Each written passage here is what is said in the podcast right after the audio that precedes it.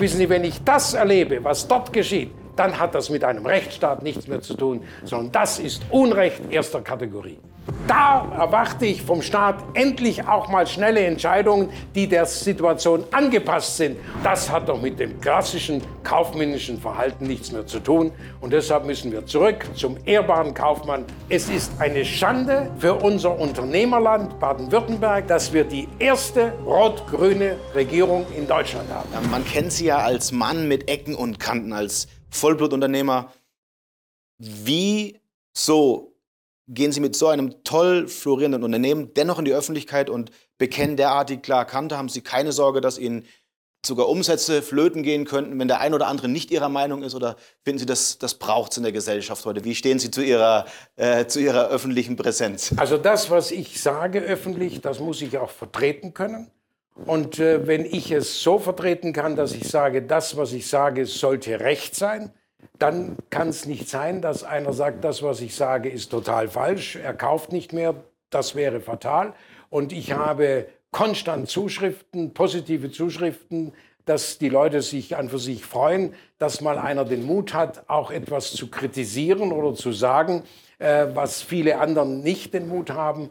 Und ich sage mal, wenn ich einen Großkunden hätte, wenn ich dann gewisse Dinge geschäftlich kritisiere und der würde mir das übel nehmen, dann müsste ich auf diesen Großkunden auch verzichten. Aber das gab es nie. Es war immer ein friedvolles Zusammenarbeiten und ich habe meinen Kunden gedient, solange sie es wollten. Und wenn sie sagen, es passt nicht mehr, dann habe ich eben gesagt, okay, es war schön zusammenzuarbeiten, jetzt muss ich mir neue Kunden suchen. Ich habe ein Zitat äh, von Ihnen mitgebracht und zwar, die Haftung der Verantwortlichen muss gegeben sein, bei Managern mindestens mit den Bezügen, die Sie in dem Unternehmen bekommen haben. Ähm, wie kommt es zu dieser Aussage, Herr Krupp, und ähm, wie stehen Sie zu, zu diesen, zum Thema Haftung? Wie sind Ihre Ansichten dazu? Können Sie da mal also da gibt es für mich keine Diskussion. Als das Wirtschaftswunder nach dem Krieg ist geschaffen worden von lauter persönlich haftenden Unternehmern die auch einen Vorwärtsdrang hatten und die wussten aber, wussten, wenn sie einen Schritt zu weit gehen, dass sie als Erster persönlich in der Verantwortung und Haftung stehen. Und deshalb waren die Entscheidungen überlegter, verantwortungsvoller und vor allem nicht der Gier und dem Größenwahn ausgesetzt. Und die haben Weltunternehmen aufgebaut. Das muss wieder zurück. Dann sieht die Welt anders aus. Und deshalb habe ich schon immer gesagt, warum die Politik nicht endlich auf die Idee kommt, zu sagen, der, der voll haftet, das ist ähnlich eine Versicherung, Vollkasko, Selbstbeteiligung. Wenn die Prämie gleich ist, macht jeder Vollkasko. Also kann es doch nicht sein, dass ich mit meiner vollen Haftung, bevor ich andere bei mir etwas zahlen müssen, habe ich nicht mal mehr ein Dach über dem Kopf, dass ich die gleiche Steuer bezahlen muss wie jeder, der eine GmbH hat und nicht haftet. Dass ich die gleiche Steuer bezahlen muss wie diejenigen, die im Moment Karstadt abzocken. Wissen Sie, wenn ich das erlebe, was dort geschieht, dann hat das mit einem Rechtsstaat nichts mehr zu tun, sondern das ist Unrecht erster Kategorie. War es 2008 einer der größten Fehler, der diese Geschichte eingeleitet hat, dass wir ständig alle Banken, alle Unternehmen retten wollen, dass die Regierung quasi sich auf die Flagge schreibt, jedes Unternehmen, das systemrelevant sein könnte, zu retten? Hätte man auch mal eine, jetzt spreche ich es mal aus, Lufthansa fallen lassen müssen in einer Pandemie? Oder wie sehen Sie das? Ist das also die Lufthansa ist vielleicht nicht das beste Beispiel, weil es ja die einzige Luftgesellschaft Airline ist in Deutschland. Aber ich sag mal, wenn gerettet wird, dann müsste mindestens die Gerechtigkeit sein. Und die, die Fehlentscheidungen getroffen haben, die könnten nicht ihre Millionengehälter behalten. Deshalb habe ich gesagt, man sollte mindestens mit ihren Bezügen, sollten die haften müssen. Dann würden manche Größenwahnentscheidungen sicher anders ausfallen. Tragende Säule ist der Mittelstand und wir sollten auch die Größen so machen, dass wir sagen, das, was der Einzelne verantworten und verantworten kann, das kann er haben. Aber wenn er es nicht mehr verantworten kann, dann muss, dann darf er auch nicht mehr größer werden. Und deshalb sage ich, wenn ich das gerade angucke, was in Amerika mit Herr Musk produziert, dass man sagt, man kauft schnell Twitter für 40, 44 Milliarden, dann stellt man fest, das ist schlecht, dann will man es nicht kaufen, dann sieht man, dass man sie gezwungen sieht, dann kauft man es wieder, dann äh, will man Insolvenz machen. Das kann es doch nicht sein. Das hat doch mit dem, mit dem klassischen kaufmännischen Verhalten nichts mehr zu tun. Und deshalb müssen wir zurück zum ehrbaren Kaufmann. Und die Verantwortung muss in unsere Gesellschaft zurück, auch in die Familien zurück und die Eltern haben die erste Verantwortung für die Kinder und nicht der Staat und nicht der Lehrer. Sie denken also nicht schon darüber nach, eventuell auch noch mal ein bisschen in die Politik zu schnuppern und am Ruder mitzuspielen? Äh, das werde ich mir sicher nicht antun, denn es ist sicher nicht einfach, das kann ich ruhig sagen, in einer Demokratie es allen recht zu machen.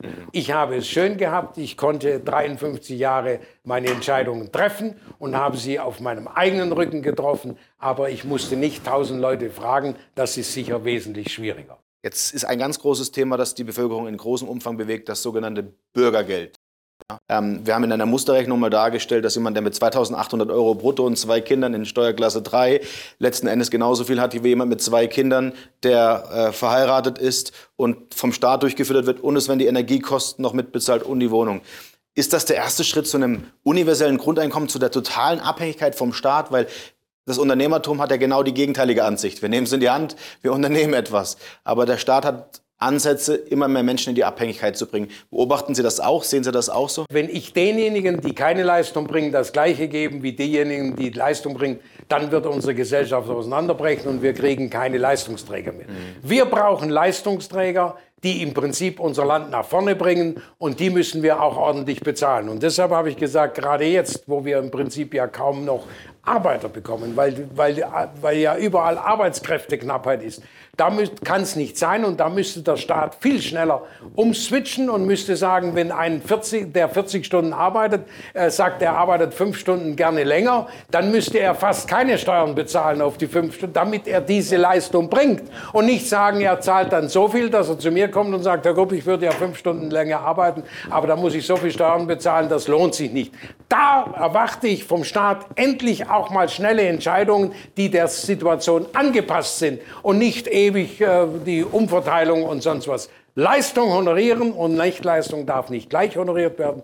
Und das Bürgergeld, schön und recht, aber wir müssen die, die unseren Staat nach vorne bringen und die Leistung bringen, die müssen wir anders honorieren als die, die eben sagen, ich tue das, was gerade notwendig ist. Eine Frage, die ganz häufig gestellt wurde, war, warum haben Sie 2016, zumindest laut dieser Zuschauerfrage, die Grünen gewählt und würden Sie dies noch einmal tun, Herr Grupp? Also zunächst, ich habe nie in einer Bundestagswahl Grün gewählt. Mhm. Ähm, das muss ich ganz offen sagen. Ich habe auch, als wir in Baden-Württemberg als erstes Bundesland die erste rot-grüne Regierung bekommen haben und der Herr Kretschmann Ministerpräsident wurde, habe ich öffentlich gesagt, es ist eine Schande für unser Unternehmerland Baden-Württemberg, dass wir die erste rot-grüne Regierung in Deutschland haben. Und dann nach fünf Jahren, als Herr Kretschmann der beliebteste Ministerpräsident war, dann habe ich, hab ich gesagt, ich kann nicht ihm die Hand schütteln, mhm. ihm gratulieren, dass er so top äh, Baden-Württemberg geführt hat und der beliebteste Ministerpräsident ist und gleichzeitig ihm das Messer in den Rücken stechen und sagen, ich habe ihn gestern versucht, in, in der Landtagswahl abzuwählen. Das gibt es nicht. Ich habe ihm gratuliert und habe gesagt, großartig, beliebtester Ministerpräsident. Und dann habe ich gesagt, dann gebe ich in der nächsten Landtagswahl auch dem Herrn Kretschmann meine Stimme und damit habe ich automatisch Grün gewählt, aber nicht in einer Bundestagswahl, sondern in der Landtagswahl. Und da habe ich Herrn Kretschmann gewählt und damit in der Landtagswahl Grün gewählt. Viktor Frankl hat mal gesagt, Werte kann man nicht lernen, sondern nur vorleben. Und Sie sind der lebende Beweis dafür, was sich aus diesen Werten entwickelt. Herr Krupp, ich bedanke mich aufrichtig im Namen unserer Zuschauer, im Namen unseres Unternehmens dafür, dass Sie sich die Zeit nehmen, heute mit Ihren vielen Lebensweisheiten und auch in, in kritischen Ansichten offen zu kommunizieren. Bleiben Sie bitte, solange es geht, erhalten, damit wir noch lange davon profitieren können, was Sie teilen. Ich bedanke mich. Und für alle Zuschauer, die sagen, Trigema, ich habe jetzt ein paar T-Shirts gesehen, schaut gerne mal in den Online-Shop vorbei, den verlinken wir hier an dieser Stelle. Weitere spannende Interviews findet ihr hier. Herr Krupp, ich sage herzlichen Dank für Ihre Zeit. Herzlichen Dank, Herr Ketten. Und ich darf an Ihre Zuschauer sagen, ich habe gerne gesprochen und Sie sind aber nicht verpflichtet, jetzt auch ein Trigema Polohemd oder T-Shirt sich anzuschauen. Doch, doch. Ich habe gerne gesprochen und meine Meinung gerne bekannt gegeben.